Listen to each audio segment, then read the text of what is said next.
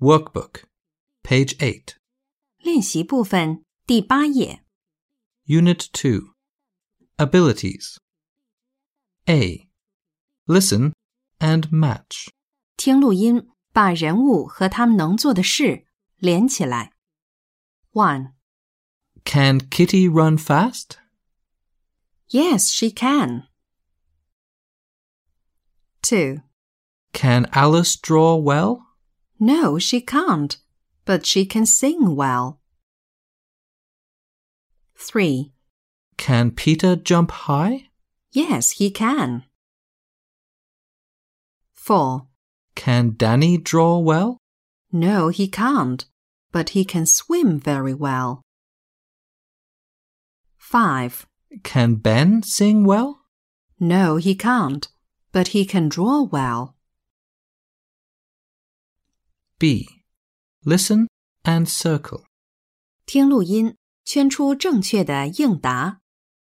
One, Can Supergirl paint a picture? two, Can you sing well, Kitty? three, Can he swim? four, What can Jill do? five, Can she draw a tree? six, Can you dance well, Peter? Workbook, page 9. 练习部分第九页， C. Listen and tick. 听录音，根据描述勾一勾。One, Who's this, Sally? this is my classmate. Her name's Carol. She's thin. She can draw well. Super. Can she swim? No, she can't. Two. Look, that's Joe.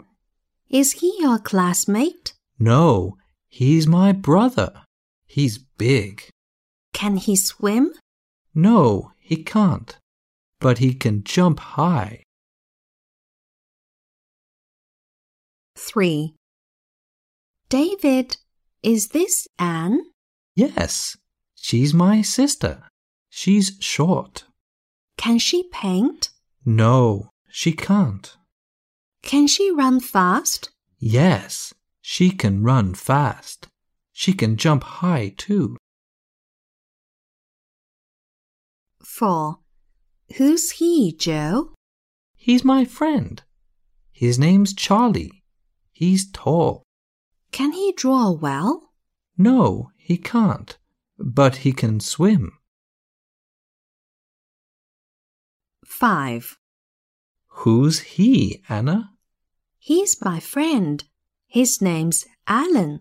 He's eleven. Can he paint well? Yes, he can paint very well.